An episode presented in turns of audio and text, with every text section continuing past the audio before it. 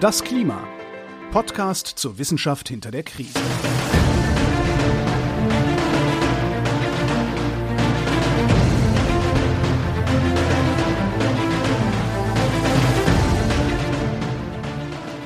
Hier ist das Klima, der Podcast zur Wissenschaft hinter der Krise. Wir lesen den aktuellen Bericht des Weltklimarats und erklären den aktuellen Stand der Klimaforschung. Jeden Montag mit Florian Freistetter und mit Claudia Frick. Hallo. Hi. Wir sind ja immer noch nicht bei Teil 2 angekommen, obwohl er jetzt schon vermutlich veröffentlicht ist und vermutlich habt ihr auch schon, wenn ihr euch für das Thema interessiert, in den Medien Berichte gehört über das, was in Teil 2 des sechsten Sachstandsberichts drinsteht und wollt jetzt wissen, warum hier im Podcast immer noch nichts davon erzählt wird. Äh, wir haben es eh in der letzten Folge schon erwähnt. Äh, wir nehmen aus organisatorischen Gründen die Folgen immer ein bisschen vor dem Zeitpunkt auf, an dem sie veröffentlicht werden. Das heißt, jetzt, wo wir diese Folge aufnehmen, ist der Bericht noch nicht veröffentlicht und wir müssen ihn ja lesen auch noch, ja. Das heißt, ihr müsst euch noch ein bisschen gedulden. In der nächsten Woche, in der nächsten Folge, da werden wir dann über den zweiten Teil des Sachstandsberichts sprechen. Da könnt ihr dann auch hören, was wir in diesem Podcast dazu sagen. Und das könnt ihr dann auch länger hören, weil wir auch den zweiten Teil komplett durchlesen und durchbesprechen werden. Und bis es soweit ist, reden wir noch über ein paar andere Themen, die zum mhm. ganzen Konzept IPCC Sachstandsbericht Klimakrise passen. Und du, Claudia, hast gesagt, erzählst heute etwas, wie man am IPCC mitwirken kann und wie das alles da abläuft, was beim IPCC abläuft. Und ich bin gespannt, was du da erzählst. Ja, ich habe das tatsächlich ähm, gesehen auf der Webseite. Also der IPCC hat, ähm, der IPCC hat auf seiner Webseite so eine Unterseite zum ähm, Mitwirken ähm, beim IPCC, wie man da mitmachen kann. Und ich fand die Unterseite nicht ganz so super informativ, muss ich sagen, und habe dann noch ein bisschen weiter recherchiert, weil ähm, ich mir halt so dachte, es muss ja mehr geben als ich bin Autor, so oder ich bin Autorin und schreibe mit. Und dann habe ich ein schönes Dokument gefunden, das ähm, aus 2019 ist, also im Vorlauf des sechsten Sachstandsberichts entstanden ist, dazu, wie man sich am sechsten Sachstandsbericht eben beteiligen kann. Und den Link stecken wir natürlich auch noch in die Show Notes. Aber ich fand das sehr interessant, weil sie das sehr schön dargestellt haben. Also sie haben gesagt, es gibt tatsächlich sechs Wege, wie man mitmachen kann. Ja. Sechs Wege. Ja, das ist eine sehr schöne Podcasten Zahl. mit dabei? Ähm, ja. Ach, dann bin ich gespannt. Ein bisschen. Also nicht das Wort, aber es ist, es ist mitgedacht. Okay, ähm, na dann. Genau. Ich dachte, ich, ich sag mal alle sechs Wege und dann ähm, spreche ich vielleicht noch ein paar äh, genauer an. Mhm. Denn also der erste Weg ist ähm, nicht das Mitschreiben beim IPCC, sondern den ersten Weg, den sie nennen, ist relevante Forschung zu betreiben und die zu veröffentlichen. Ja gut, das kann ich nicht. Ja, genau. Da sind, da sind, da sind wir jetzt raus. Ähm, aber tatsächlich, also ich wurde ja zitiert im Bericht. Das heißt, ich habe das durchaus gemacht. Also das ist ein Weg mitzumachen. Der zweite ist, ähm, ja, mitzuschreiben am IPCC-Bericht. Also in welcher Rolle auch immer. Äh, der dritte Weg ist, bei Experten, Meetings und Workshops mitzumachen, die durchaus ja nochmal mehr Personen offen stehen als jetzt das Mitschreiben im IPCC-Bericht. Dann äh, die Beteiligung oder das Vorschlagen beim Nominierungsprozess. Also die ähm, Autoren oder Teile von den Mitschreibenden werden ja nominiert und nicht einfach äh, melden sich, ich mache das, sondern die werden nominiert. Da kann man mitwirken. Der fünfte ähm, ist dann eben tatsächlich der Review-Prozess des IPCC, dass man sich dort als Expertin meldet und den mit begutachtet. Und ähm, der sechste ist Netzwerken, Kommunikation und äh, Außendarstellung quasi. Und da, hm, da würde ich sagen, da ist jetzt hier so Podcasten mit drin. Ich habe es gerade auch aufgemacht, diesen äh, Leitfaden und tatsächlich der erste Punkt, der da drin steht, ist, beschäftige dich mit dem Inhalt der IPCC-Reports und äh, kommuniziere die Information in deinen eigenen Ländern und Institutionen. Ja. Gut, das ist, ich weiß nicht, ob wir das Prinzip tun wir das ja.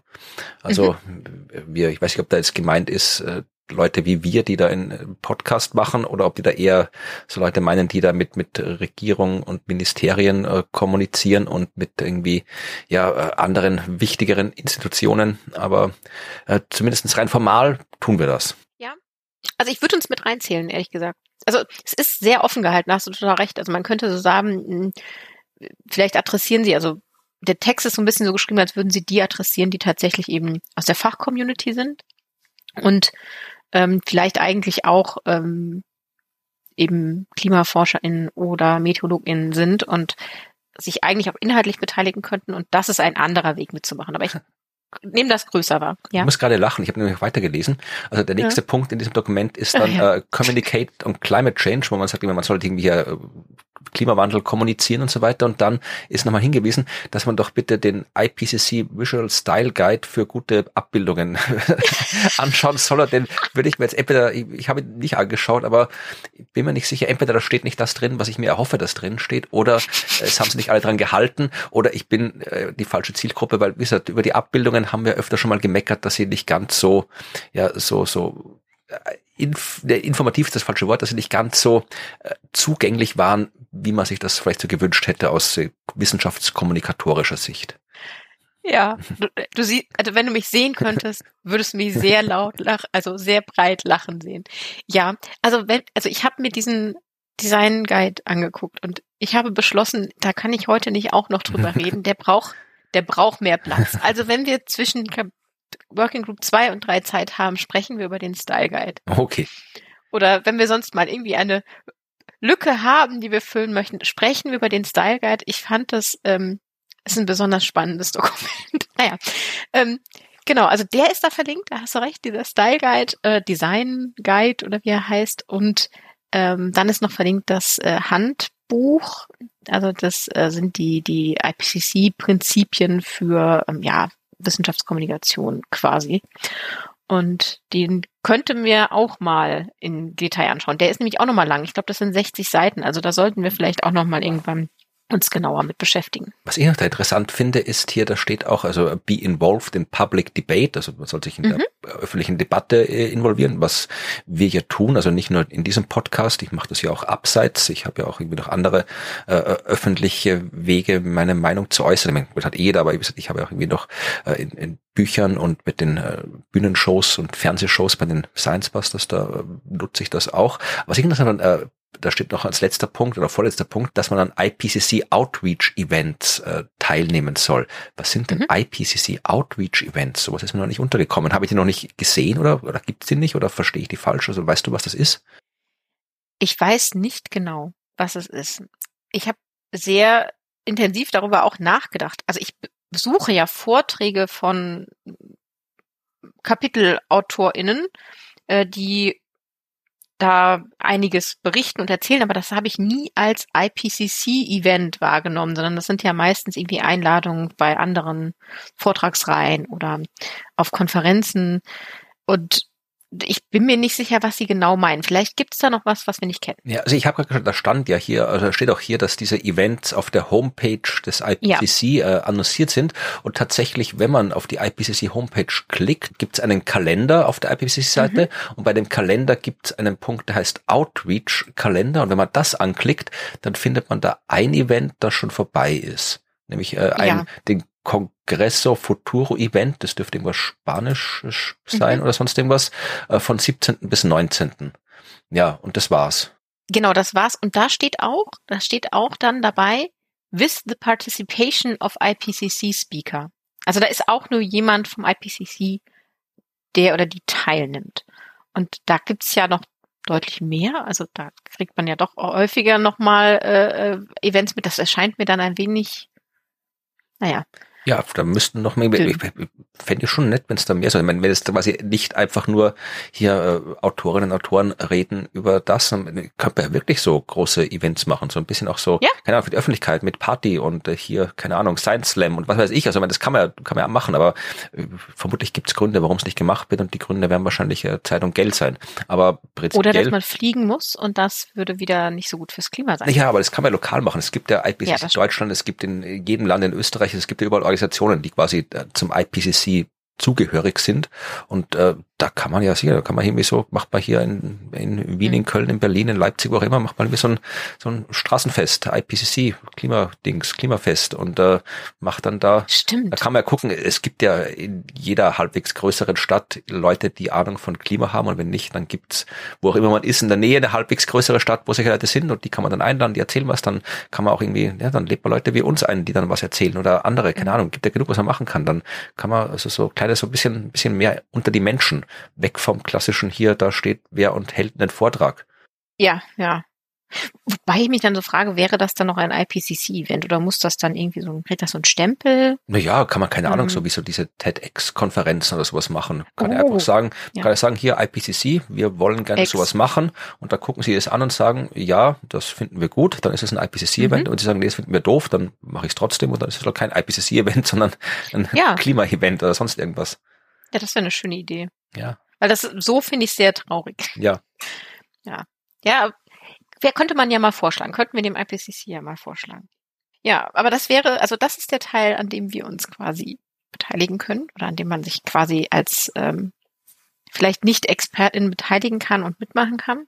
Und für die, die in der Forschung drin sind, da eröffnen sich ja auch die anderen Wege, also diese anderen fünf, die genannt wurden. Und ich habe mich so ein bisschen da noch ja, teilweise genauer reingelesen und dieses Dokument hat da so einige schöne Punkte und da bin ich dann auch immer noch mal ein bisschen weitergegangen. Also ich habe mir nicht nur das Dokument angeguckt, sondern ich habe immer weitergesucht und zwar fand ich den ersten Punkt, also Publizieren von relevanter Literatur, ähm, schon sehr spannend, weil sie das auch nochmal unterteilen eigentlich in äh, wo sollte man publizieren, was sollte man publizieren, wie sollte man äh, publizieren, also wie sollte man schreiben und präsentieren und wie ähm, bekommt man das jetzt zum IPCC? Ich habe eigentlich gedacht, dass ich halt, ich bin Klimaforscher jetzt, sagen wir mal, und dann forsche ich so, was ich halt forsche und dann veröffentliche ich das in einer Fachzeitschrift, wie ich das halt bei meiner Forschung mache. Und wenn dann das IPCC äh, seinen Report schreibt, dann gibt es da Leute, die gucken sich alles an und sagen, ach, das ist doch gut, das nehmen wir. Also dass ich da quasi extra mir bei meiner Forschung schon überlege, wie publiziere ich das, dass das IPCC das dann auch verwendet. Das hätte ich jetzt nicht gedacht, dass das nötig ist. Oder habe ich das falsch verstanden? Äh, ne, also man muss schon, also wenn man tatsächlich äh, publiziert, das ist, da muss man an viele, viele Dinge denken. Also man sucht sich ja zum Beispiel eine, eine Zeitschrift aus nach verschiedenen Kriterien. Also man kann die sich aussuchen, nach wer, welche ähm, Zielgruppe ähm, habe ich so, ne? Also welche forschenden Community will ich ansprechen, welche Zeitschrift nehme ich, welche passt thematisch ähm, welche hat vielleicht ähm, besonders gute Organisation von dem ganzen Begutachtungsprozess, welche ist vielleicht Open Access, also welche macht die Artikel frei verfügbar. Ähm, vielleicht auch noch andere Kriterien, die zum Beispiel was eher mit ähm, ja, Reputationssystem der Wissenschaft zu tun haben, das sehr kaputt ist. Darüber könnte ich 15 Stunden lang referieren. Ja, Aber das ist ja, das ist ja allgemein genau. so. Das ist ja egal. Das ist ja, wenn ich in der Astronomie was publiziert habe, war das ja exakt der gleiche Prozess. Also das ist halt so, wie wissenschaftliches ja. Publizieren funktioniert. Das hat sich ja verändert. Also es verändert sich ja auch. Und gerade beim IPCC und bei den Themen, die es da gibt, muss man auch ähm, andere Wege gehen können oder auch mittlerweile einbeziehen. Also auch das IPCC. Also zum einen ähm, muss man dann darauf achten, wenn man veröffentlicht, dass man das ja auch zu einem guten Zeitpunkt macht, also dass es verfügbar ist, wenn das IPCC anfängt zu arbeiten und die Literatur zusammenstellt. Das heißt, manchmal veröffentlicht man das vielleicht eben in einem Preprint, also in einer Vorveröffentlichung, die noch nicht begutachtet ist, weil der Gutachtungsprozess würde zu lange dauern, dann wäre der die Ergebnisse noch nie, nicht da, wenn das IPCC quasi schon am Schreiben ist oder die Informationen liegen dann halt noch nicht begutachtet vor. Und da sagt das IPCC eben auch, sie berücksichtigen solche Quellen, ja, also die, die eben graue Literatur sind, das hatte ich ja schon mal in der Folge erklärt, die eben nicht in einer Fachzeitschrift oder in einem Buch veröffentlicht sind. Aber wenn man das halt macht und das hat seinen Sinn, dass man das macht, dann muss man aber darauf achten, dass es ähm, bestimmte Mindeststandards für graue Literatur zum Beispiel erfüllt, die sie auch total detailliert beschreiben. Also da gibt es so ein extra ähm, Dokument, das nochmal erklärt ähm, in, warte, in den Punkten A bis H, ähm, äh, was, welche Fragen man sich ähm, stellen sollte, wenn man jetzt zum Beispiel im IPCC mitschreibt und graue Literatur zitieren möchte. So, weil es gibt gute Gründe dafür, das zu tun, das zu zitieren und eben genauso gut auch gute Gründe, so zu veröffentlichen. Und das sind ja nicht nur Fachveröffentlichungen, die noch nicht begutachtet sind vielleicht, sondern auch ähm, Berichte von äh, ja, Bundesämtern oder solche Sachen, die ja wirklich nicht in der Fachzeitschrift erscheinen, sondern einfach andere Daten beinhalten und als Dokument oder Bericht veröffentlicht werden. Und die sind ja auch grau. Und da sollen sich die AutorInnen des IPCC eben so bestimmte Fragen stellen. Ne? Also wer hat das veröffentlicht? Ähm, welche Informationen daraus möchte ich genau zitieren und was fügt diese Information noch dem IPCC-Bericht hinzu, die ich nicht woanders herbekomme? Ähm, Gibt es diese diese Fakt oder diese Daten oder diese Information vielleicht auch noch aus anderen Quellen, die das bestätigen? Also das sind so ganz viele Fragen. Ähm, auch die Frage, äh, warum wurde es nicht in einer begutachteten Fachzeitschrift veröffentlicht? Und da muss man dann schauen, dass man, wenn man das schreibt und ein Autor ist und das veröffentlicht, äh, dass man zumindest diese Mindeststandards oder sich diese Fragen gut beantworten lassen von denen, die schreiben. Und äh, dann wird das auch berücksichtigt im IPCC. Wobei ich da dann so da dachte, also es ist ja mittlerweile sehr viel Standard, dass diese Vorveröffentlichungen ähm, aufgegriffen werden. Die müssen aber auch gut findbar sein. Also ähm, im Sinne von indexiert in Datenbanken, in denen das IPCC auch sucht. Ne? Also das muss ja dann über zumindest eine, eine Google-Suche findbar sein oder ähm, andere wissenschaftliche Suchmaschinen. Und äh, das heißt, da muss man dann auch gucken, wo veröffentlicht denn jetzt die graue Literatur. Ich habe gerade geschaut, also der ja. Preprint-Server, die Preprint-Datenbank, die ich hauptsächlich nutze, also wenn es um astronomische mhm. Arbeiten geht, das ist äh, das Archive, geschrieben A-R-X-I-V. Mhm, äh, das, ja. ja. das äh, ist eh vermutlich eins. Es gibt schon sehr lange und da mhm. ist halt sehr, sehr viel Physik, sehr, sehr viel Mathematik, Computerwissenschaft, mhm. ein bisschen Biologie, ein bisschen äh, Wirtschaftswissenschaft, aber jetzt hier zum Beispiel Klima hätte ich jetzt da äh, auf die Schnelle nicht gesehen, dass da drin ist. Ich schaue gerade nochmal hier, ob es nee. als Teil von Physik irgendwie inkludiert ist, aber äh, jetzt sehe ich auch gerade nicht. Also da muss es dann offensichtlich, ich weiß, dass es äh, für Biologie gibt sowas ähnliches, das äh, Bio-Archive, also genau. schreibt sich Bio RXIV und für Medizin gibt es das auch nochmal. MedArchive, ja. Genau, aber für Klima gibt es da auch sowas oder wo, wo tun die Klimaforscherinnen ihr Zeug hin? Äh, ein bisschen verteilter.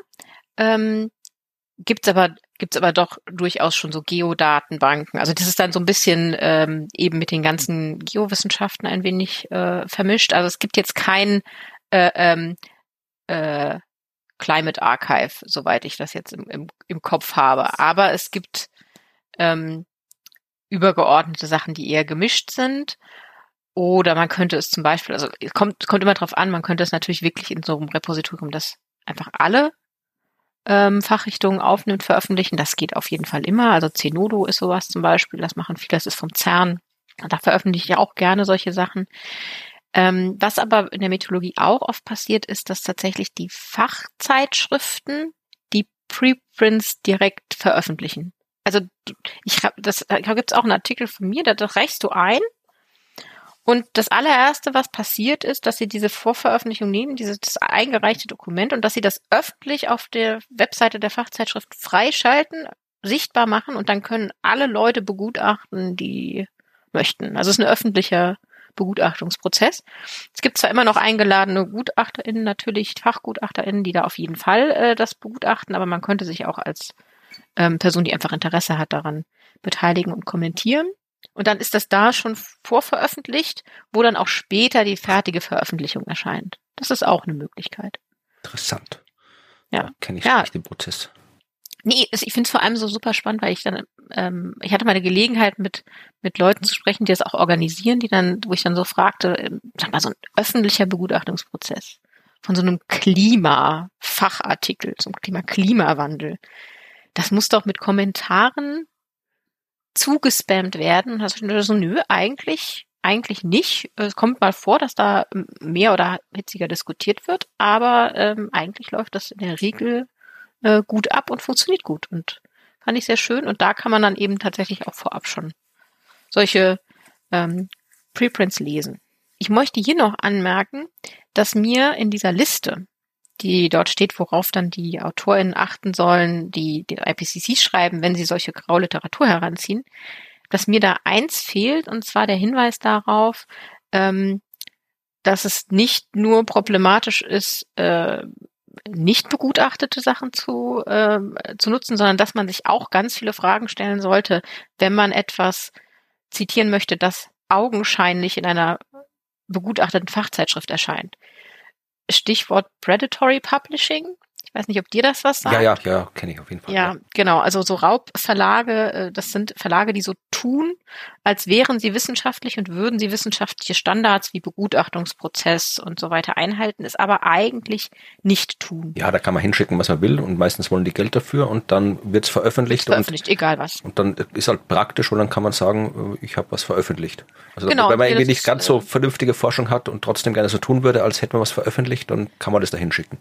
Ja, oder wenn man naiv ist und das nicht weiß, weil die sind tatsächlich verdammt gut geworden. Also ich gebe eine ganze Vorlesung zu dem Thema, wie man sowas erkennt und wo das herkommt und wie das funktioniert, weil es gibt auch Predatory-Konferenzen und Preise. Also es geht noch viel weiter, aber das ist, das, das fehlt mir da, weil ich glaube so, ähm, man erkennt die mittlerweile so schwierig teilweise, dass es sinnvoll wäre, auch da die IPCC-Autoren, die da den IPCC-Bericht schreiben, vielleicht nochmal zu, für zu sensibilisieren.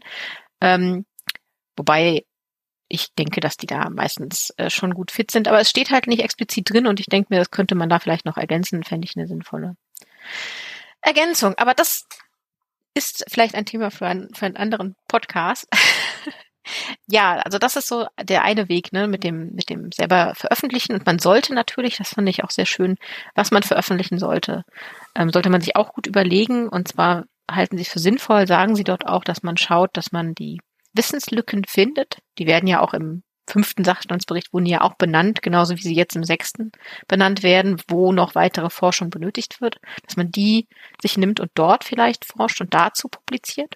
Und ähm, dann gehen sie eben weiter zu dem, wie schreibe ich, ne, wo sie sagen, ja, macht, macht es einfach für die IPCC-AutorInnen, äh, die relevanten Informationen aus der Publikation herauszuziehen, ähm, nennt eure Daten, nennt eure Methoden nennt die Unsicherheiten. Also das, was sie eigentlich auch selber für sich fordern oder was sie machen möchten. Und dann, und das hat mich jetzt wirklich verwundert, wie bekomme ich das an den IPCC? Da dachte ich so, ne, achtet darauf, in den richtigen Datenbanken zu sein, damit ihr gefunden werdet bei der Suchen und so weiter. Da steht dann aber, damit ähm, die IPCC-AutorInnen diese Publikationen auch sehen, ähm, also entweder einzelne oder als ganze Gruppe, da kann man natürlich ähm, sich auf diese Sache verlassen, dass sie gefunden werden, oder äh, man soll die relevanten äh, entsprechenden AutorInnen des Kapitels kontaktieren und die auf seine eigene Arbeit äh, aufmerksam machen.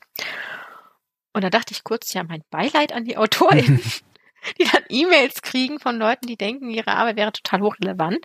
Also nicht, dass ich denke, dass das da viele sind, die aus der Community das sinnfrei tun würden, sondern wirklich wahrscheinlich mit Hand und Fuß. Aber das kann natürlich auch von genug Menschen äh, missbraucht werden. Und das wird einfach viel. Ne? Also ja, ne, ich, ich bin ja kein Herausgeber von irgendwelchen politisch absolut relevanten äh, gigantischen Reports und ich krieg schon ständig E-Mails von irgendwelchen Leuten, die mir von ihrer unter Anführungszeichen Forschung erzählen wollen, dass sie wieder mal irgendwo Einstein widerlegt haben oder die dunkle Materie entdeckt oh, haben ja. oder so, also sowas, sowas kriege ich ständig so ein Zeug. Mhm. Also äh, ich, also ich weiß nicht, vermutlich wird Einstein öfter widerlegt, als Leute sich jetzt hinsetzen und sagen, ja, ich, ich mache jetzt hier mal eine neue Theorie, wie die Atmosphäre funktioniert, aber wahrscheinlich wird es oh. die auch geben. Ja, doch, doch.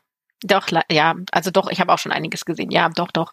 Ich kann mich gut dran erinnern, dass mir irgendwann mal jemand erzählt hat, man könnte irgendwo Tanks mit mit trockener Luft und der Erde verbuddeln, glaube ich, und dann könnte man die aufsprengen oder aufmachen, wenn Wolken drüber ziehen, dann würden die Wolken verschwinden oder so. Es waren, also es gibt doch, doch, doch, gibt ganz bestimmt ganz viele Sachen. Also ich hatte da auch, musste schlucken und dachte so, uh, wenn man das so vorschlägt, ja, aber gut, Sie werden wissen, was sie tun. Ja, das wäre der Teil mit dem Publizieren und dann gab es ja, wie gesagt, ne, man kann sich ja auch beteiligen, indem man eben bei dem Nominierungsprozess ähm, ausgewählt wird oder vorgeschlagen wird oder jemanden vorschlägt und dann koordinierender Autor oder koordinierende Autorin wird, ähm, Hauptautorin, Reviewer, ähm, Contributing Author oder Chapter Scientist, ne? nicht zu vergessen die guten Chapter Scientists. Und da sagen sie auch ganz klar und schön, das finde ich gut, dass sie da eben schauen, dass es wird ja nominiert und dass sie in diesem Nominierungsprozess darauf achten, dass es eine Balance gibt ähm, zwischen verschiedenen Expertisen, ne, also dass die vielfältig ist, dass es eine Balance gibt zwischen den verschiedenen Regionen der Welt und ähm, zwischen den ähm, Geschlechtern. Und das finde ich eigentlich alles sehr schön und transparent aufgelistet und da könnte man sich natürlich, wenn man in der entsprechenden Gruppe tätig ist, äh, beteiligen. Wenn man das nicht ist, kann man sich immer noch an Expert-Meetings beteiligen, ähm, auch wenn man kein Expert ist. Das steht nämlich als, ich glaube, das ist der erste Punkt, ja, der erste Punkt. Man kann nämlich solche Meetings auch sponsoren. Ach so, also ich wollte gerade sagen, ich kann mir einfach so hinsetzen und irgendwie unqualifiziert dazwischenreden, aber. Nee, nee, du kannst sponsoren, falls du Geld für hast. Fand ich jetzt auch, das fand ich auch ein bisschen komisch, aber okay, Co-Sponsern bedeutet aber, glaube ich, dass man als Hochschule zum Beispiel oder als Forschungseinrichtung ähm, so ein Meeting hält. Ich wollte gerade fragen, zahle ich dann die Brötchen oder hängen die dann Poster von mir auf dort? Hier, hier Ach, Florian Freistetter, ja. äh, super Typ oder wie, wie das okay. Genau, hinten das Logo taucht auf jeder Folie auf. Also, ja, nee, ich glaube, es, ist tatsächlich das, das, ähm, ja, das äh, Co-Hosten und dadurch eben das. Ähm, ja, dann mache ich das doch mal. Sie können ganz zu mir kommen. Ich habe schon einen Garten, da können Sie ganz sitzen, wenn Sie wollen. Mach Ihnen noch Kaffee. Mal. Schlag mal vor. ja. Ich, also könnte ja. Danach kann man ja schon im Park hier nebenan spazieren gehen. Das Strandball ist auch gleich nebenan. Also ich fände, ja, kann, kann gern kommen. Na gut. Aber jetzt, wenn du es so beschreibst, ich komme auf jeden Fall mal. ja, und in der Pause können Sie ja mit der Playstation spielen. Schön. Ja, sehr gut. Ich werde das mal einreichen. Als letzten Punkt kann man dann eben noch ne, selber als Experten, Gutachterin oder Gutachter tätig werden in diesem IPCC-Bericht. Und da fand ich es auch ganz interessant, dass sie so explizit dazu schreiben, dass auch da Regeln gelten, die nicht nur ähm, die die inhaltlich-fachliche Dimension be betreffen, also dass da tatsächlich äh, natürlich drin steht, das sollte natürlich alles mit Literatur belegbar sein und aus der fachlichen Expertise heraus entstehen äh, aber dass man auch auf den Stil achten sollte. Ne? Also dass es höflich ist und konstruktiv und nützlich und es soll auf in den Inhalt gehen und nicht auf Kommasetzung, also auf Editorial Issues oder solche Sachen. Genau, also das fand ich interessant, dass sie da sogar auf den Stil eingehen, weil wie gesagt, ne, ich hatte immer vermutet, so wenn man öffentliche Begutachtung macht, das könnte eventuell ja nicht so schöne Nebenkonsequenzen haben und hier fangen sie das schon ab, indem sie sagen, wie eigentlich die Kommentare zu sein haben. Und sie sollen vor allem auch verständlich sein, fand ich sehr schön.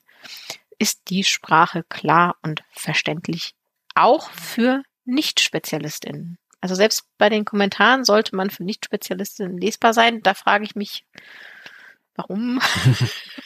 Aber gut. Ist immer gut, wenn man für Nicht-Spezialisten lesbar sind. Man auch, auch als Spezialist strengt man sich, muss man sich mehr anstrengen, wenn man was Kompliziertes liest. Also ich bin ja, generell ein Fan von, wenn man nicht kompliziert schreiben muss, dann soll man es nicht machen. Absolut.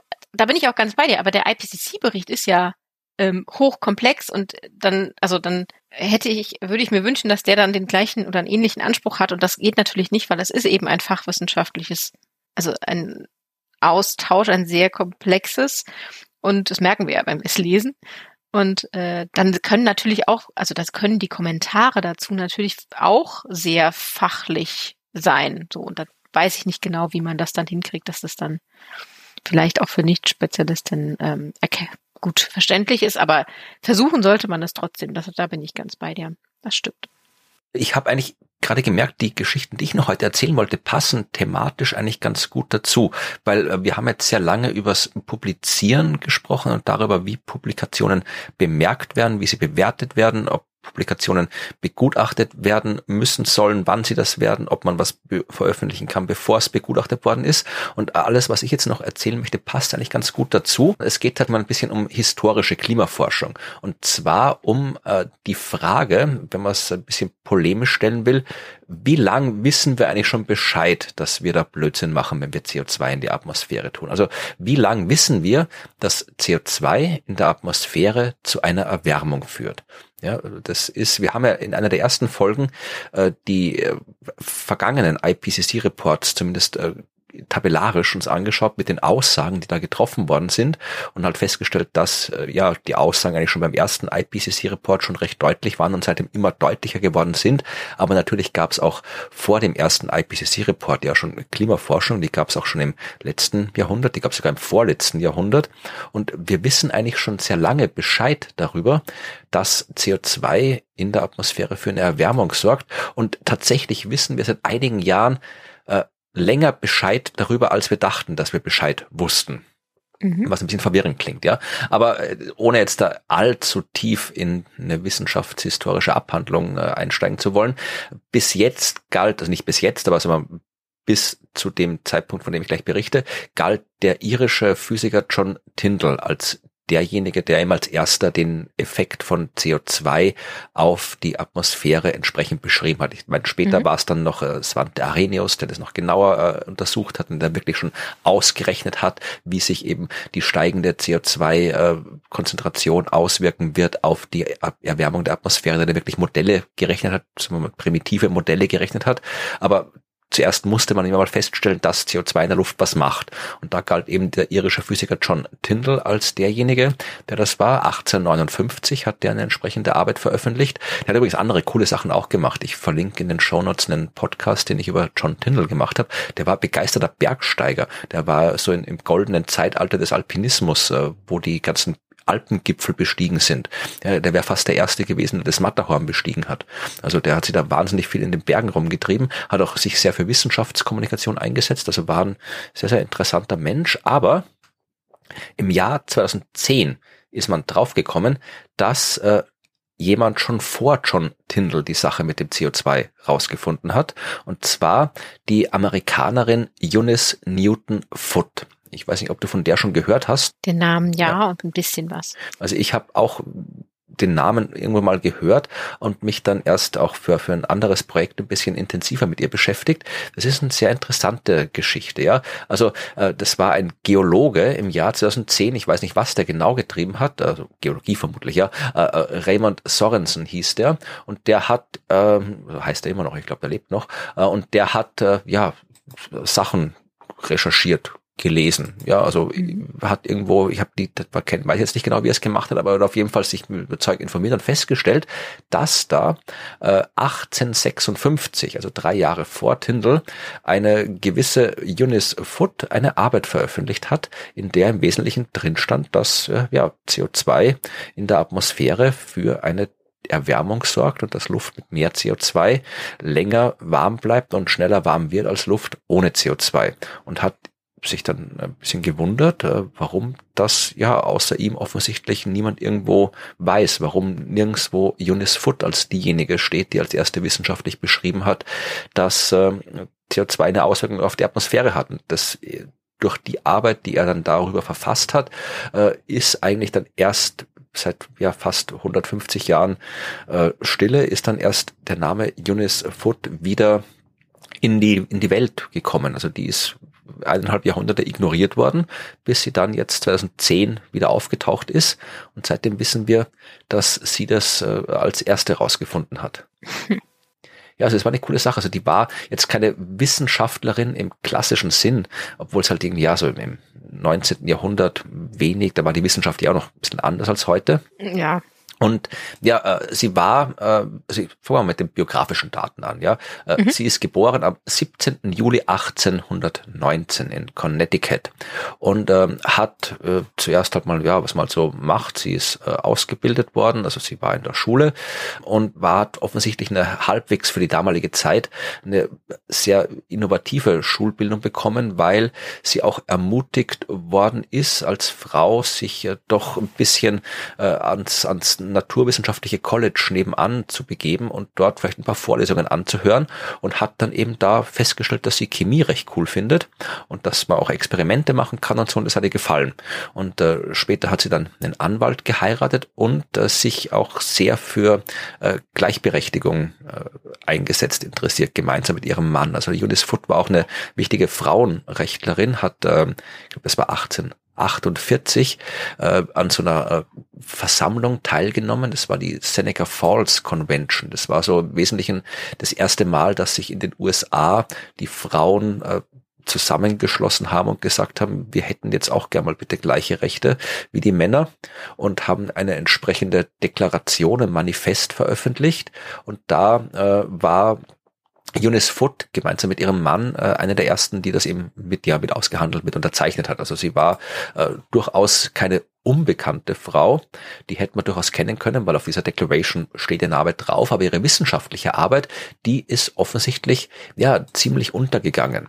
Sie hat eben neben ihrer politischen Arbeit auch immer wieder weiter geforscht, Experimente gemacht und unter anderem mhm. wollte sie halt wissen, okay, wie ist es jetzt mit der Luft? Was macht die Luft warm? Wie wirkt sich Sonnenstrahlung auf Luft aus? Und hat eben ein so ein Set von Experimenten, hat sie eben, ja, kann man halt noch nachlesen. Ich verlinke es in den Shownote, die Arbeit, die dann später veröffentlicht worden ist dazu. Sie hat im Wesentlichen jetzt sehr, sehr vereinfacht gesagt, äh, Zylinder genommen, Glaszylinder äh, mit Luft und hat die halt die Luft in den Zylindern ein bisschen modifiziert. Also mal mit äh, wenig Druck, mit viel Druck, mal äh, feuchte Luft, trockene Luft und geschaut, ja, wenn ich die jetzt erwärme, und sie in den Schatten stelle und in die Sonne stelle und dann warte, wie erwärmen die sich, wie kühlen die sich ab und hat halt festgestellt, ja, also hier äh, die, die, wenn ich jetzt hier trockene Luft nehme, ja, die wird weniger schnell warm als feuchte Luft, ja, äh, Luft äh, mit höherem Druck, die wird in der Sonne schneller warm als die mit weniger Druck und äh, sie schreibt dann auch, ich erzähle nachher gleich was zu den Publikationsumständen dieser Arbeit, aber äh, ich zitiere jetzt aus der Arbeit, die heißt äh, Circumstances affecting the heat of the sun's rays. Ja, also was die Wärme der Sonnenstrahlen beeinflusst, ist sehr kurz, hat äh, nur ein paar Seiten, aber sie schreibt eben das dritte Experiment, da schreibt sie, äh, den stärksten Effekt auf die Sonnenstrahlung habe ich bei äh, Kohlensäuregas gefunden, also Carbonic Acid Gas. Also im Prinzip hat sie sich angeschaut, Glastube mit Luft und äh, Glasröhre mit äh, zusätzlich CO2 in der Luft. Und da hat sie eben festgestellt, auch wieder schön tabellarisch gezeigt, dass das Gas mit CO2 sehr viel schneller äh, aufgeheizt wurde als das andere und sehr viel länger gebraucht hat, bis es wieder abgekühlt ist und dann, und das ist ein interessanter Satz, weil bis jetzt war es ja unter Anführungszeichen nur ein chemisches Experiment. Und dann hat sie geschrieben, ich zitiere es jetzt mal auf Englisch im Original, wir können es nachher noch übersetzen, aber es ist eh relativ klar, was es ist. Sie schreibt am Ende ihres Aufsatzes, an atmosphere of that gas, und that gas ist CO2, also an atmosphere of that gas would give to our Earth a high temperature, and if, as some suppose, at one period of its history the air had mixed with a larger proportion than at present, an increased temperature from its own action as well as from increased weight must have necessarily resulted. Also sie hat sich da also eher mit der Vergangenheit beschäftigt, aber sie sagt, mhm. wenn wir eine Atmosphäre mit CO2 hätten, mit mehr viel CO2, dann wäre die Erde sehr viel wärmer und wenn, wie es manche eben vermuten damals, dass es in der Vergangenheit der Erde tatsächlich mehr CO2 in der Atmosphäre gab, dann muss daraus zwingend eine höhere Temperatur gefolgt sein. Ja, also sie hat es noch nicht jetzt in die Zukunft fortgeschrieben, weil ja 1859 hat jetzt noch keiner damit wirklich sinnvoll rechnen können, was für gewaltige Mengen an CO2 wir in die Atmosphäre künstlich zusätzlich hineintun. Aber sie hat tatsächlich eben festgestellt, dass wirklich eben die Temperatur der Atmosphäre der Erde durch den CO2-Gehalt bestimmt. Und sie war eben tatsächlich die erste, die das wissenschaftlich seriös festgestellt hat, aufgeschrieben hat. Und so weit, so gut. Und dann mhm. sind wir jetzt bei dem Punkt, den wir vorhin besprochen haben. Jetzt hast du was rausgefunden, jetzt willst du es veröffentlichen. ja. So, und äh, Eunice Foot äh, hat gedacht, äh, sie trägt das auf der Tagung der American Association for the Advancement of Science vor. Das ist ja so eine, mhm. Äh, eine von diesen vielen Wissenschaftsgesellschaften, die damals im 19. Jahrhundert gegründet worden sind. Und ähm, ihr Mann, der hat auch, äh, der war Anwalt, aber hat eben auch damals waren viele Leute vieles auf einmal. Also der war immer Anwalt und hat eben nebenbei auch geforscht, weil äh, warte, der hat auch Klimaforschung, also der hat auch so an so äh, Chemie. Äh, ja, sowas ähnliches. Also der hat auch hier so äh, ja Luft, Wärme, Chemie, so Sachen. Ja, das hat er erforscht, ja. Wahnsinn, okay. Ja, und äh, wir haben damals war halt das Wissenschaft, der war halt tatsächlich viel der Wissenschaft war halt wirklich Zeug, was die Leute so als was wohlhabende Menschen so nebenbei gemacht haben vereinfacht mhm. gesagt. Also diese professionelle Wissenschaft, wie sie heute existiert, die gab es ja damals nicht oder war gerade erst im Entstehen, diese Welt. Aber jedenfalls ihr Mann hat auch was gemacht und der hat da eben auch seinen Vor seine Sachen vorgetragen. Eunice Foot äh, nicht. Die äh, mhm. hat dort nicht vortragen, vortragen dürfen. Man weiß es nicht genau, ob sie es nicht durfte, ob sie es nicht wollte. Ich glaube, sie wollte schon. Aber es sagt ja, Frauen in der Wissenschaft ist heute noch nicht unproblematisch und ja, mhm. im 19. Jahrhundert war es nicht weniger unproblematisch, definitiv als heute. Und äh, ihre Arbeit wurde nur verlesen. Ja, also ein Joseph Henry, das war auch ein Physiker, äh, der da irgendwie äh, abgehangen ist auf der Tagung. Ich weiß jetzt nicht, was der genau gemacht hat. Ich glaube, der war der, der die, die Henry-Einheit für die Induktivität nach dem benannt ist. Also der war schon auch ein mhm. wichtiger Wissenschaftler. Und der hat ähm, ja ihre Arbeit vorgelesen, aber wenn man so die Sekundärliteratur zu dem ganzen Thema anschaut, jetzt äh, nicht unbedingt sehr enthusiastisch und er hat auch nicht, glaube ich, wirklich gecheckt, was, was da abgeht. Also die Bedeutung der Arbeit hat er nicht ganz, ganz verstanden, so wie man sich das äh, wie mhm. das wirkt, was man da hört. Ja, und äh, hat dann eben nicht den Impact gehabt, die Arbeit von Foot, äh, wie sie es eigentlich verdient hätte. Also ihre Arbeit ist dann auch nicht in dem, im Tagungsband veröffentlicht worden, sondern erst später anderswo und tatsächlich auch nicht nicht wahnsinnig stark äh, rezensiert worden. Also ich verlinke ein paar äh, Arbeiten dazu in den Show Notes. Es gibt eine sehr interessante Arbeit, die sich tatsächlich mit der Frage beschäftigt, ja, äh, wo ist denn jetzt äh, quasi, wer hat denn jetzt hier die, die Arbeit von Foot, die dann eben tatsächlich veröffentlicht worden ist, und zwar mhm. im, äh, warte mal, wie hieß das Journal? Das war das American Journal of, das American Science. Journal of irgendwas. And Arts. Genau, da ist es veröffentlicht ja. worden, genau. Und ähm, der dieser Arbeit wurde halt dann geschaut, äh, ja, wer hat das aufgegriffen? Wo ist das gelesen worden? Und, das ist die interessante Frage, wenn es um Prioritäten geht, hat äh, John Tyndall, der drei Jahre später seine Arbeit veröffentlicht hat, hat der das gelesen? Hat der gewusst? Also hat er unabhängig davon einfach das Ergebnis bekommen oder hat er halt einfach schon das von äh, Eunice Foot gelesen und hat einfach, wie es halt so oft passiert ist, gedacht, ach, Frau, braucht man nicht zitieren. Ja. Also und ähm, es ist eine es ist eine lange, also 14 Seiten lang, also aber es ist sehr sehr ausführlich.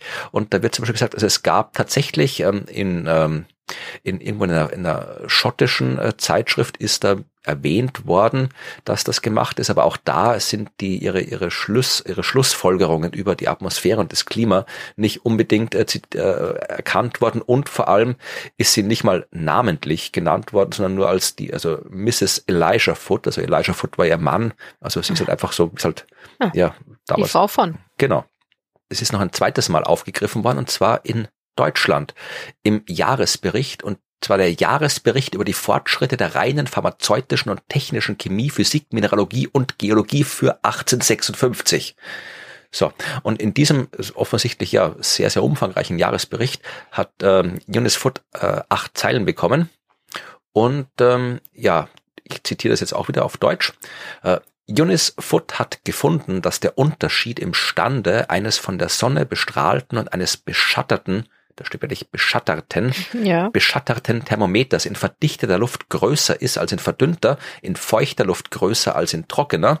Und äh, ja, mhm. und dann äh, die, die dritte Ihr drittes Experiment mit dem CO2 wird da gar nicht mehr erwähnt. Es geht dann weiter mit unter denselben Umständen, unter welchen ein Thermometer in atmosphärischer Luft auf 41,1 Grad stieg, zeigte dasselbe, wenn es von Wasserstoffgas umgeben war, 40 Grad, in Sauerstoffgas 42,2 Grad, in Kohlensäure 51,7 Grad. Also es wird dazu noch erwähnt, dass eben ja, Kohlensäure, also Kohlensäure ist da immer CO2 gemeint, äh, dass es da wärmer ist, aber ihre, ihre Tabelle, wo man wirklich genau sehen kann, hier, dass das eben viel schneller ansteigt, dass äh, es länger warm bleibt und eben auch ihre Schlussfolgerung über das Klima ist da auch nicht äh, erwähnt worden. Also das haben die Leute nicht gecheckt anscheinend damals. Nee. Und äh, es geht dann noch lange weiter. Und in dieser Arbeit aus dem Jahr 2022, die so neu? Nein, die, nee, heute habe ich es runtergeladen, deswegen steht das Datum da.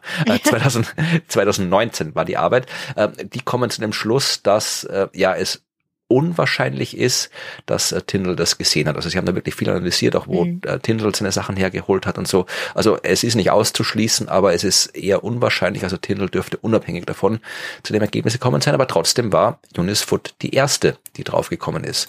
Und es ist auch wirklich interessant, was sie da gemacht hat. Es gibt nämlich äh, auch noch eine Analyse, die ich auch noch verlinke, die ist auch aus dem Jahr 2000, ähm, 20, also auch noch nicht äh, so alt. Und da haben tatsächlich äh, die Leute, die das untersucht haben, die wirklich ganz genau, wirklich Zeile für Zeile die Arbeit von Unisfoot untersucht und wirklich genau dargestellt, was heißt das, wenn man es jetzt quasi mit modernen klimawissenschaftlichen äh, Erkenntnissen interpretiert. Sie haben ihre äh, Tabellen dann auch grafisch dargestellt als Diagramme, daraus eben wirklich so, so diese Kennzahlen berechnet, über die wir alle gesprochen haben. Also das ist wirklich sehr schön dargestellt, wenn man sich da ein bisschen reinlesen äh, will, dass das eben wirklich, ja, das war halt nicht so eine Frau, die halt so ein bisschen, weil ihr langweilig war und es kein Fernsehen gab damals, so ein bisschen mit den äh, Instrumenten von von ihrem Mann rumgespielt, sondern das war ernsthafte Forschung, die die da betrieben hat.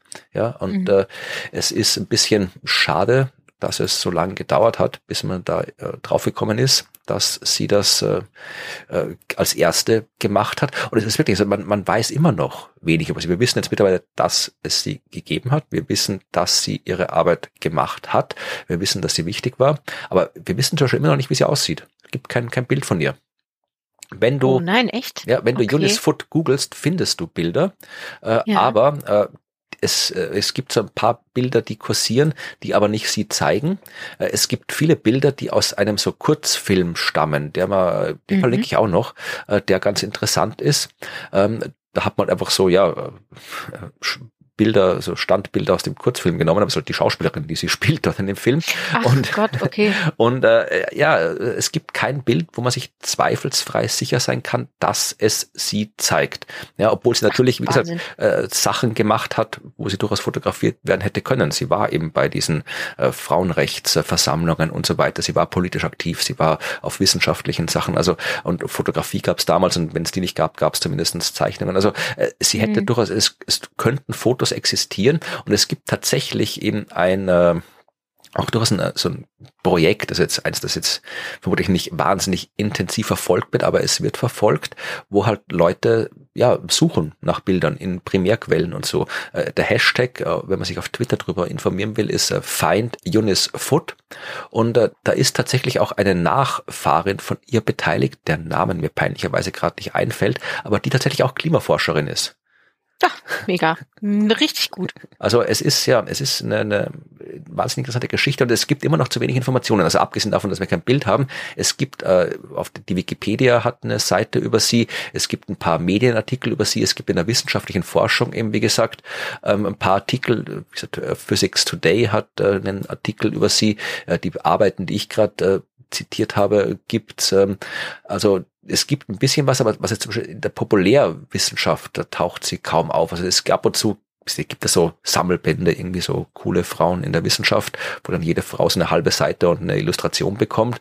Ähm, da taucht sie ab und zu auf, aber so wirklich so ja, eine vernünftige von, einem, von der Wissenschaftsgeschichte mit ausreichend vernünftigen populärwissenschaftlichen Darstellungen versehene Arbeit, Aufarbeitung gibt's noch nicht. Also es ist angekündigt mal, dass irgendein so Typ wollte mal ein Buch schreiben und hat gesagt, er schreibt eins und es gibt eine Ausstellung, aber ja, ähm, Buch dazu gibt's noch nicht. Also wer sich da irgendwie, vielleicht hört uns ja jemand zu. Vielleicht ist sind ja irgendwie Wissenschaftshistorikerinnen oder Historiker in der Hörerschaft, die noch ein Projekt für eine Doktorarbeit suchen oder was weiß ich, ja? Ja. Mach das mal und schreib das mal. Das kann man noch was machen. Ja. Richtig spannend. Also ich bin gerade mal, ähm, jetzt wo du es gesagt hast, auf die englische Wikipedia-Seite von ihr gegangen und da sind unten einige Referenzen und Quellen, aber ja, du hast schon recht, ne, sowas fehlt noch und äh, das ist ja so super spannend. Also ich, ich hatte genau so die, die, die Ahnung, worum es geht, aber so im Detail wusste ich es auch noch nicht. Und ähm, ich muss ja echt sagen, äh, die, diese Analyse, ne, dass der wahrscheinlich, ähm, wie hieß er, der, der nicht gefunden hat, äh, die Arbeit wahrscheinlich. Ähm, John Tyndall. Tyndall, genau. Ähm, Hätte er mal jemanden gefragt, der Ahnung vom Suchen hat? ja, gut, das war damals ein bisschen schwieriger. Genau, aber das ist der Punkt, ne? Also das ist auch genau das, was wir eben hatten, so mit dem, äh, wie bringe ich eigentlich meine Arbeit dem IPCC in Erscheinung, ne? Wie wird das gefunden? Das ist eben genau der Punkt, dass man schaut, dass es mittlerweile, und da ist es ja möglich, dass es die Sachen dann auch so mit Metadaten versehen sind, dass sie gefunden werden können und in den Suchmaschinen erscheinen. Und damals musste man die Zeitschriften wälzen und lesen und sie haben und sie irgendwie an die gedruckte Version herankommen. Ne? Also das ist gar nicht so einfach. Und heute ähm, gibt es das ja alles zum Glück digitalisiert und deswegen geht ja auch das so schön mit dem was du gesagt hast, ne, dass die da die Zahlen rausholen und visualisieren. Ich habe auch den Link zu genau der Seite in der Zeitschrift gefunden, die digitalisiert ist und hab, kann man in die Shownotes packen, wo man dann ähm, Texterkennung hat und es ist, das sieht toll aus. Also es ist eine schöne alte Seite und man kann dann einfach das, den Text rauskopieren. Ja, also vielleicht findet sich ja noch jemand, der ein bisschen die Arbeit von Eunice Newton Foot aufarbeitet. Oder wenn ihr, vielleicht gibt es, ich bin ja gerade hier, vielleicht gibt es ja schon irgendwo ein schönes Buch. Oft erscheinen solche Bücher ja auch mhm. unbedingt mit der äh, PR-Fanfare, mit der irgendwie der neueste Krimi erscheint. Also wenn ihr da was wisst, ja, dann bitte äh, informiert mich, weil die mich interessiert Wissenschaftsgeschichte generell und mich interessiert auch gerade diese Frau. Also wenn ihr mhm. da was habt, äh, bitte bin dankbar für Informationen. Da würde ich gerne mehr wissen darüber. Ja, es gibt noch ein drittes Thema, das wir zu diesem Komplex besprechen können, nämlich äh, Veröffentlichungen, Begutachtungen. Mhm. Dieses, äh, dieser Vorschlag, dass wir darüber sprechen sollte, stammt von Henning, Henning Krause, mit dem du ja deinen Twitch-Stream betreibst und den ich auch mhm. kenne, der äh, für die Social Media Öffentlichkeitsarbeit der Helmholtz-Institute zuständig ist, wenn ich mich richtig erinnere. Oder ist er da wieder? Übergeordnet für das Büro in Berlin, genau. Ja, genau. Und äh, Henning hat uns auf Scientist Rebellion verwiesen. Das ist, mhm. ich weiß kann man sagen, es ist sowas ähnliches wie Extinction Rebellion, nur mit äh, Wissenschaftlerinnen und Wissenschaftler. Also ähm, es ist ja. eine, eine Klimaaktivistengruppe aus der Wissenschaft, sagen wir mal so. Mhm. Und ja. äh, die haben tatsächlich den äh, dritten Sachstandsbericht, beziehungsweise Teile des dritten Sachstandsberichts äh, veröffentlicht und äh, geleakt, wie man so sagt, also veröffentlicht, bevor es offiziell veröffentlicht ist, weil die offizielle Veröffentlichung des dritten Teils wird ja erst äh, Ende März oder im März erfolgen und die haben das vorab veröffentlicht und äh, Henning hat uns gefragt, was wir davon halten. Und äh, ja, ich habe mir überlegt, also äh, was halten wir denn davon, dass sowas geleakt wird? Ich tue mich da bei so einer Beurteilung immer total schwer, weil es in mir selber auch so kontrovers ist also prinzipiell, das ist ja, ist ja jetzt nicht nur, also die leaken ja nicht nur ähm, den Bericht, das ist jetzt so eine Sache, die sie gemacht haben, sondern sie machen ja sehr viele Aktionen und äh, Demonstrationen und solche Sachen, ne? Also alles sehr schöne, ähm, ja, wo sind sich Wissenschaftler zu Wort melden und ich finde auch, dass das super wichtig ist und ich mag äh, die Tatsache und auch die, die Anerkennung dessen, dass Forschende nicht einfach nur Forschung produzieren und Daten bereitstellen, sondern dass sie eben auch eigene Meinungen und ähm, Positionen und ja, eigene Art haben, sich auszudrücken und das auch wollen. Ne? Und äh, hier ist es dann eben so weit gegangen, dass sie tatsächlich eben auch Teile von diesem Bericht geleakt haben. Und ich habe mich dann als allererstes mal ein bisschen damit beschäftigt, ähm, was sie da eigentlich unterschreiben, wenn die AutorInnen werden vom IPCC und ob, gegen was sie da eigentlich verstoßen oder auch nicht. Und da habe ich mich so ein bisschen drin verloren.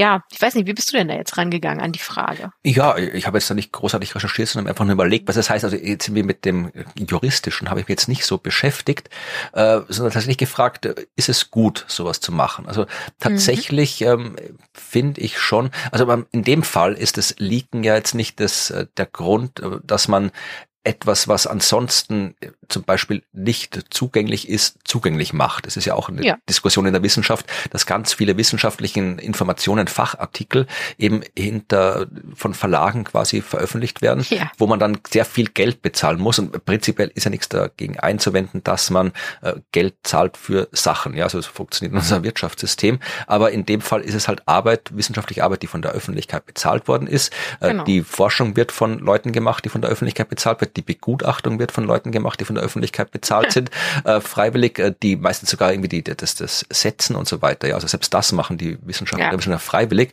und die Verlage machen jetzt, wenn man es ein bisschen polemisch sagt, eigentlich kaum was und verlangen trotzdem wahnsinnig viel Geld dafür, für den Zugang ja. und da kann man sich zu Recht drüber aufregen. Das ist das, wo mhm. gesagt, du 15 Stunden drüber reden kannst und ich wahrscheinlich auch nochmal 15 Stunden drüber schimpfen kann. Und wenn man da jetzt sagt, äh, da gibt es ja auch entsprechende Organisationen, äh, Menschen, die sagen, ja, es ist verboten, aber wir veröffentlichen veröffentlichen das trotzdem. Damit ja. muss ich sagen, habe ich eigentlich jetzt nicht so ein Problem. Ja, also, aber das war ja nicht ja. die Motivation hier äh, bei diesem Bericht, weil der ist ja dann sowieso frei verfügbar. Der wäre mhm. ja dann, wenn er dann öffentlich ist, ist er ja öffentlich. Dann können ja alle lesen. Der ist jetzt nicht irgendwo geschützt, der ist nicht irgendwie kostenpflichtig. Das heißt, das Leaken hat jetzt hier nicht den Zweck gehabt, den verfügbar zu machen, sondern das Leaken hat den Zweck gehabt, ihn früher verfügbar zu machen. Das mhm. war einer der Zweck. Sie sagen hier, Und äh, ähm, dann, ich zitiere jetzt wirklich hier, also auf der Seite von Scientist Rebellion gibt es genau eine Unterseite, äh, warum wir den äh, IPCC-Report ja. geleakt haben, ja.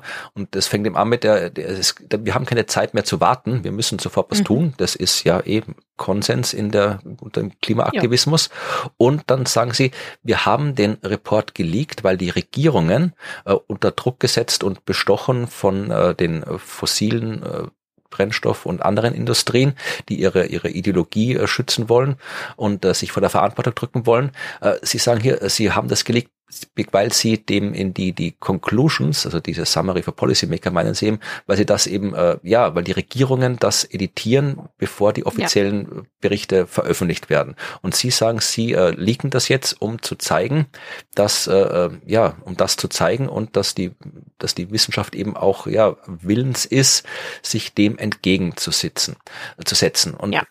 da weiß ich nicht, ob, ob das jetzt, ob ich dem jetzt 100 Prozent zustimme. Also prinzipiell ähm, ja, aber wir haben ja schon in unseren Folgen auch besprochen, dass tatsächlich eben diese Summary for Policymakers tatsächlich eben so äh, mhm. Satz für Satz gemeinsam mit den Regierungsorganisationen abgestimmt wird, was da drin steht, aber dass die Wissenschaft da erstens das letzte Wort hat, dass zweitens diese Kommentare äh, auch öffentlich und transparent gemacht wird und dass eben drittens und am wichtigsten die ähm, der ganze Rest vom Bericht eben absolut unabhängig von irgendwelchen politischen Einfluss stattfindet. Da hat nur die Wissenschaft was zu sagen. Also insofern weiß ich nicht, ob man jetzt hier wirklich, ob die Gefahr wirklich bestand, dass da etwas nicht öffentlich wird, was öffentlich werden sollte. Weil das kann ich nicht richtig einschätzen. Ich glaube, man muss da vielleicht eine Trennung vornehmen zwischen dem Leak von dem, ich glaube, die haben das erste Kapitel geleakt und den Summary for Policymakers, genau, ja. wenn ich das ähm, richtig gesehen habe. Und da, das würde ich mal trennen, weil ich finde jetzt den Leak des Summary for Policymakers vor der Bearbeitung, also den finde ich gut begründet und, und, und kann das total nachvollziehen, weil also es geht ja, also ja, es ist eigentlich nicht, dass uns eine Veröffentlichung wäre, die nicht später öffentlich wird, ne? also einfach nur früher.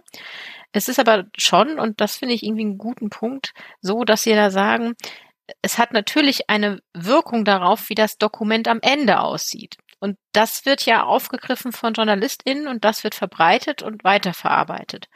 Und das vorab zu leaken in der Version, wie es vorher war, ähm, so als, als zusammenhängenden Text, hat natürlich eine andere Wirkung, als wenn es dann irgendwie in den Kommentaren zu finden ist, wie es ursprünglich hieß. Stimmt, ja. ja, weil du hast dann natürlich, weil das ist ja auch, ja, das sind die medialen Mechanismen, also die Medien, wenn das geleakt ist, die werden natürlich genau das berichten, was da drin steht, in der wirklich halt in der unter Anführungszeichen unzensurierten Version. Ich meine, das stimmt natürlich, da wird nichts zensuriert. Ja, aber mhm. quasi in der Version, wo die Wissenschaft sagt, das ist der Stand der Dinge und nicht in der ja. Version, wo dann die Wissenschaft gemeinsam mit der Regierung gesagt Noch. hat, das ist der Stand der Dinge. Genau, noch so hangelt. Genau, also deswegen, da habe ich, denke ich so, ja, also das verstehe ich und das macht, das ist tatsächlich einen Wirkungssinn, den, wo ich sage, das finde ich eigentlich, ja, da sage ich ja, finde ich gut. So. und bei dem, bei dem Kapitel oder bei den Inhalten, da, da bin ich mir halt nicht so sicher, weil das ist natürlich, ähm, wenn man jetzt so wissenschaftliche Arbeiten schon geschrieben hat, viele, und man sitzt da zusammen mit ganz vielen Expertinnen und man äh, ringt ja auch da um Formulierungen und, und dann setzt man mal irgendwie, ich schreibe mal hier schnell was zusammen, das muss noch viermal überarbeitet werden, ne? Und da müssen noch andere gegenlesen. Und wenn man da irgendwie so eine Version rausnimmt und die veröffentlicht, ähm, dann sind da vielleicht eben Sachen drin, die noch nicht äh, nachhaltig ausdiskutiert wurden oder ähnliches. Dafür also da stecke ich dann jetzt nicht genug drin, aber das tun die. Ne? Deswegen muss man sich da auf die verlassen, was sie dazu sagen, dass es nicht irgendwie so eine Zwischenversion ist, wo noch so total viel in der Schwebe war oder noch nicht ausgearbeitet ist, weil da ist es ja auch ein Vertrauen untereinander unter den Forschenden. Das sind ja sehr viele, ne? Die, die Autorenlisten sind ja lang, das wissen wir ja ähm, dass die auch sich sicher sein können, ich schreibe da jetzt erstmal ins Unreine meine Sachen rein und wir diskutieren da noch drüber oder da schaut noch mal jemand drauf und wir müssen das noch gegenlesen, dass da nicht eine Zwischenversion rausgenommen wurde, wo dann vielleicht irgendjemand sagt, oh, das wollte ich jetzt eigentlich noch nicht, dass das so ähm, rausgeht. Also, aber da stecke ich halt nicht drin. So, ne? da, da, das weiß ich nicht, das, das sind die Leute und ähm, da sind ja auch viele äh, dabei, wo ich sage, also da würde ich jetzt drauf vertrauen, dass die da wissen, was sie da tun.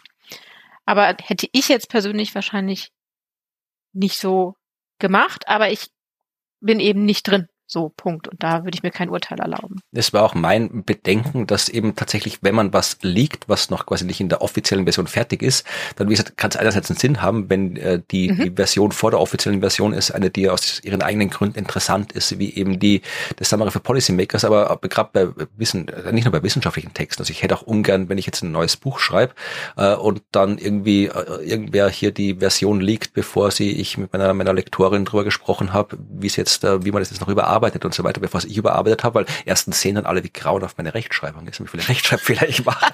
ja. Und dann können da durchaus Fehler drin sein, ja, weil die ich dann erst beim Überarbeiten ausbessere und draufkomme, okay, ja. nee, das stimmt doch nicht, ja. Also äh, das ist halt dann die Frage, ob das auch der Fall ist. Also, aber was wir auf jeden genau. Fall machen können, ist ja, äh, wenn wir dann mal beim Summary for Policymakers von Version der äh, Arbeitsgruppe ja. 3 angekommen sind, dann können wir uns ja diesen Leak äh, hernehmen Absolut. und mal gucken, was da der Unterschied ist. Da bin ich auch wirklich gespannt. Also das möchte ich machen und mir das angucken.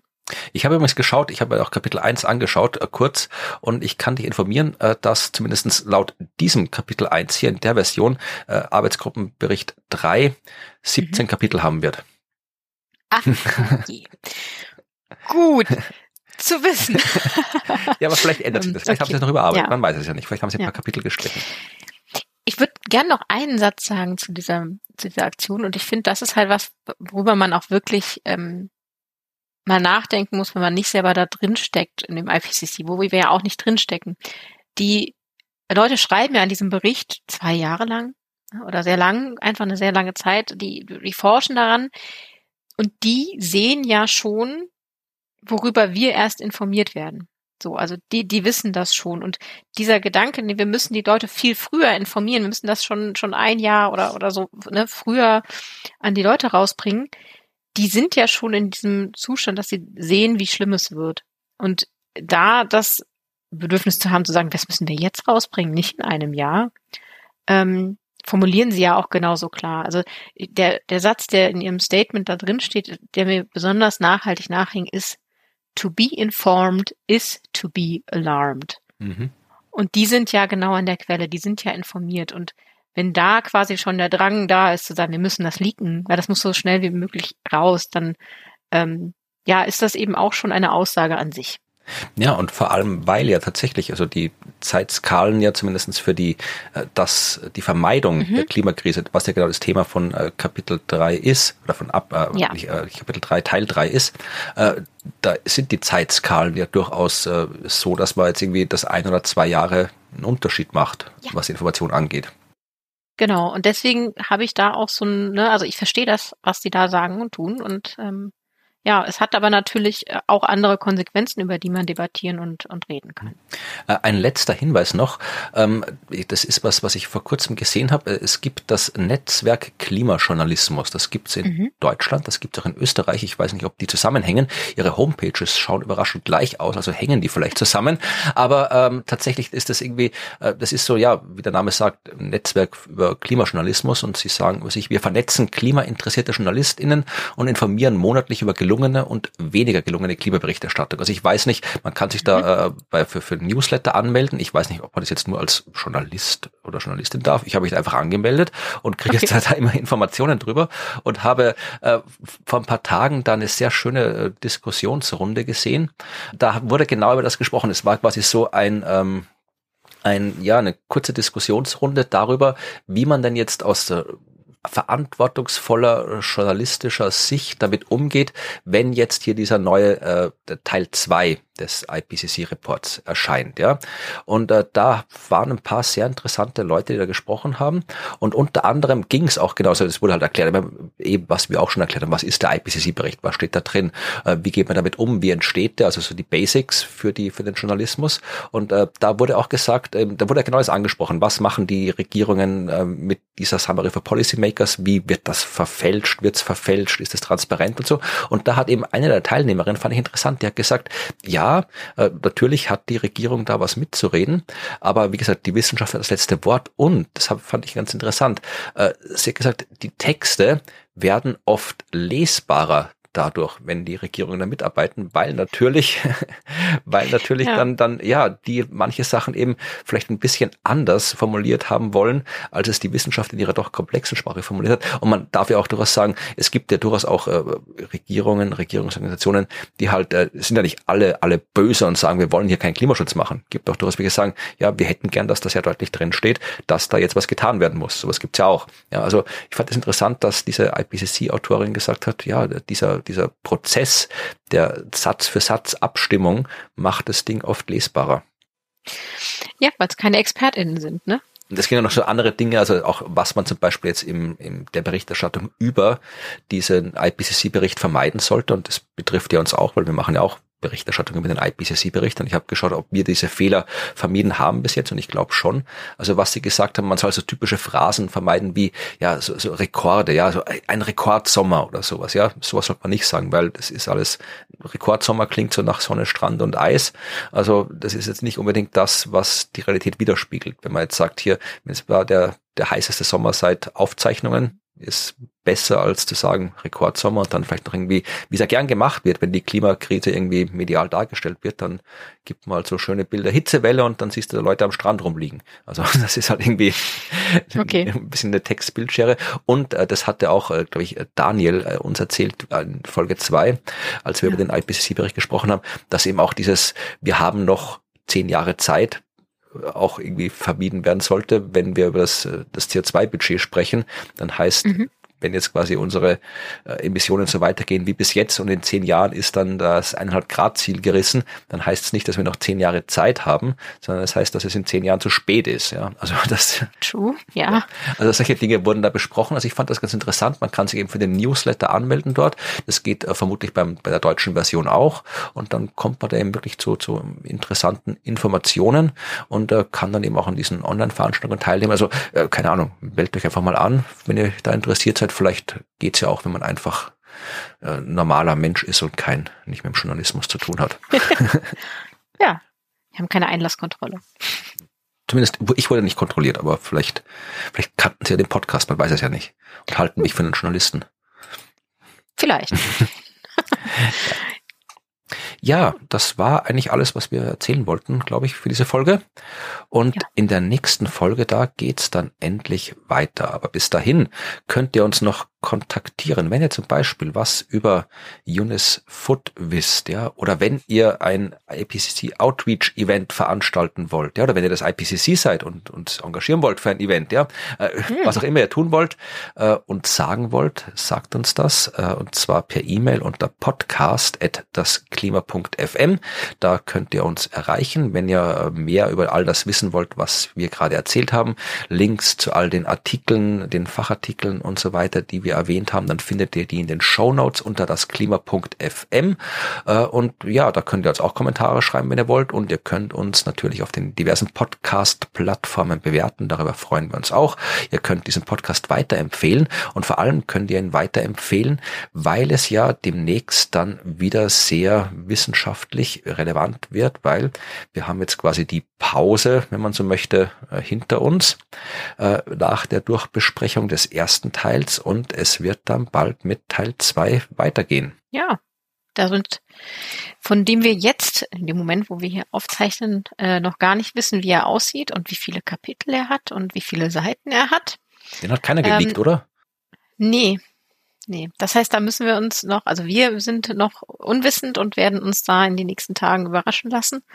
Und in der nächsten Folge überraschen wir euch dann vielleicht mit der Anzahl der Kapitel und Seiten. Genau. Also in der nächsten Folge geht's weiter mit Teil 2 des IPCC-Berichts. Bis dahin sagen wir Tschüss. Tschüss.